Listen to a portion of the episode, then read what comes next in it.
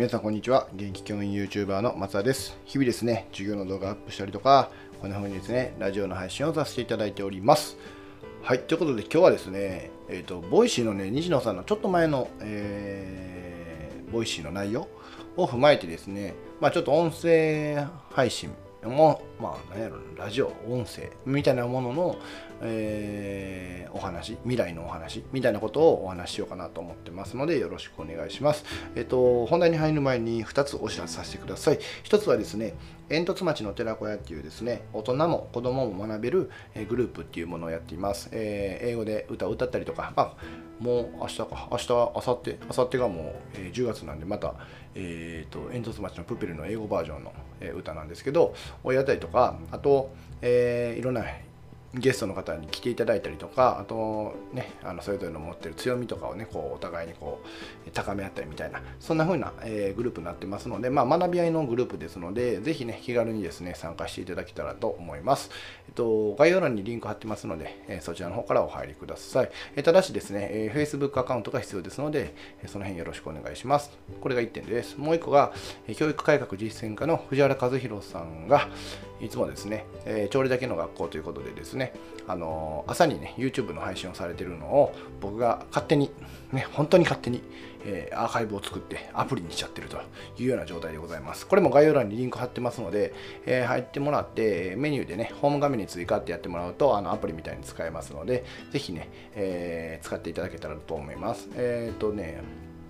なんやろぶっちゃけあの本当に教育的な話で言うとすげえためになるし僕めちゃめちゃ勉強させていただきながら、え、聞いてたりとかもちろん自分の教材を作る時の参考にもさせていただいてますのでぜひですね、え、使っていただけたらなと思います。はいということで今日の本題に入りたいと思います、えー、2分経っちゃいましたね。えっとですね、え西野さんがですね先日あのまあ、ボイシーの方でですね、え要はこの仕事が、え果たして未来がある仕事なのかどうかみたいな判断基準に、え年収1億円達成するかどうかっていうのが一つの指標になってるっていう、え投稿があったのを受けてそんなお話をされてまして要は今音声配信っていうのがこうねボイシーもそうですしこの今のスタンド FM もそうなんですけど、え、まあ徐々に徐々にね浸透されつつあってですねまあ僕もこうやってね浸透されつつあるからこそまあ浸透されつつあるからこそかな。もうちょっと前に始めてるから浸透される前に始めたみたいな感じなんですけども、えっと、その時にですねやっぱりこの年収というか収入としてどれぐらいが見込めるのかっていう一つの指標はあった方がいいよねみたいな話でその年収1億円の話がありましてでそこにえっと、ボイシーのね、社長の緒方さんがですね、だから2022年末、来年末までには年収1億円プレイヤーを、えー、出すと。いうような出せそうだというような、え、お話が、え、投稿がね、え、されてたみたいなのでそれを受けてですね要は音声プラットフォームのまあえ未来として、えー、一つね年収1億円プレイヤーっていうものが誕生する可能性があるよねっていう未来の示唆がされたというようなことを受けてですねじゃあこれを皆さんがどう捉えるのか、まあ、特に、えー、こんなね、え現役教員 YouTuber の松田がどう捉えるのかというようなお話でございます。で結論から言いますとね、えっと、収入を求めてないというところでございまして、えっと、要はですね、あのうんとライスワーク、ライフワークみたいな話で言うとですね、自分の、えー、生きるためのお金っていうものは、やっぱり生きるためのお金としてしっかりと得るためにやった方がよくて、それこそ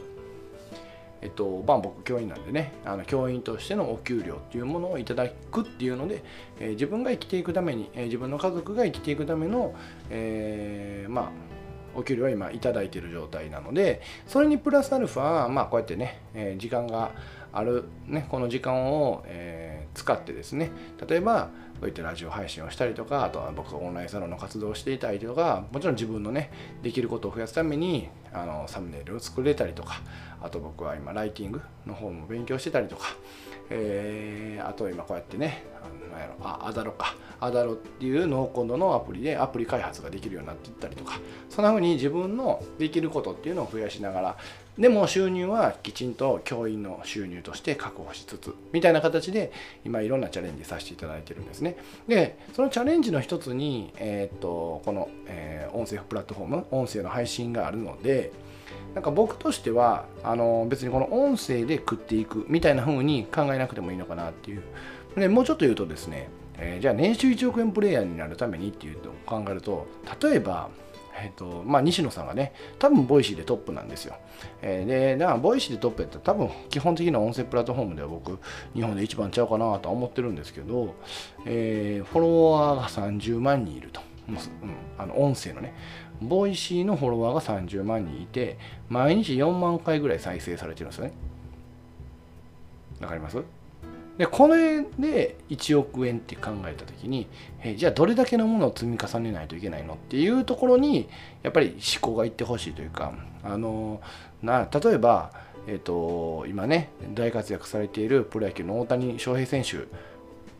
まあ何秒いくらなのか分かんないですよ。来年来年？来期どうなのか分かんないですけど例えばまあ彼がね1億円10億円のプレイヤーだったとした時にねじゃあ10億円もらえるんだ。じゃあ僕も頑張ろうってなるのかいやいや待て待てと。松田ちょっと待てよと、えー、190センチ以上あって100キロぐらいの体重かな今。今何キロあるか分かんないです。けど100キロぐらいあると思うんですよ多分。で、えーと、あんな体格で言うたら160キロ以上の長、えー、球を投げれてでホームラン王のダービーに乗ってると。今3位かな。乗ってると。いや今あなたその選手になれますかって話なんですよ。やっぱりそこには才能が存在してたりとか努力ではどうしても補えない部分もあったりするので僕がじゃあ今すぐこの1年間で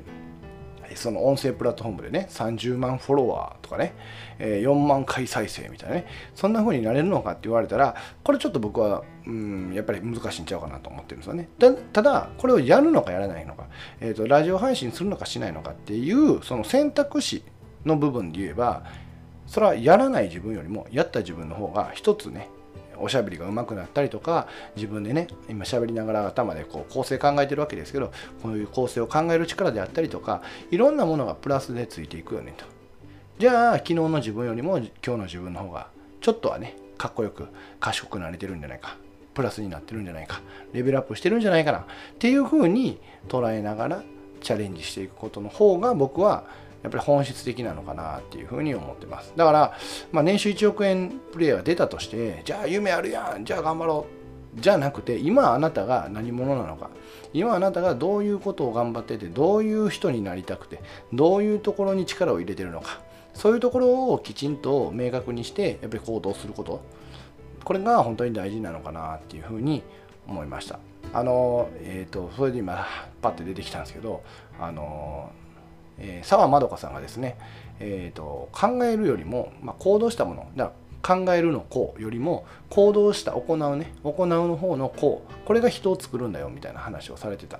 んですね。でやっぱりこの自分の行動っていうものが、まあ、ポートフォリオというか、えー、自分のうん血肉にもなりで他人から見た時の評価につながるんじゃないかなって僕自身も思ってるので、うん、あの音声プラットフォームの未来がこうだから今こうする。もちろん大事です、ね、もちろんそうやって、ま、波乗りするというか音声が今来てるから音声乗るっていうのも大事なんですけどじゃあその目先のねお金っていうものにえー、縛られすぎないでね。やっぱりそういう視野広い視野を持ってじゃあ自分の成長点としてこのツールを使うのかどうかとかうーんこの音声プラットフォームをどう活用すればいいのかっていうのを考えながらですねやっていければなというふうに思っています。はいということでこんな感じで今日はまとめていきたいと思うんですけどあとですねえーと、ごめんなさい、最後のお知らせじゃないんですけども、あの西野さんがですね、このスタンド FM を始められて、今、ライブを時々やってるんですけど、えーと、そこでですね、あの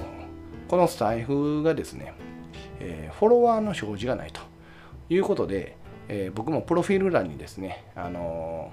西野さんもね、まあ、プロフィール欄にフォロワー4000何人やったかな、えー、っていうのを載せてはったので、僕も載せました。今166人です。よかったらですね、えー、フォローしていただけて、あ、こいつおもろいなと、こんな教員おるんやなと思っていただけたらですね、フォローしていただきまして、えー、また聞いていただけたらなと思ってます。で、これは随時ですね、僕がフォロワー増えてるのを確認したら、またこのプロフィール欄の方にですね、フォロワーが何人になったよということを踏まえて、また数字の方を書き換えたいなと思ってますので、よろしくお願いします。はい。では、最後までご視聴ありがとうございました。これからもよろしくお願いします。では、またね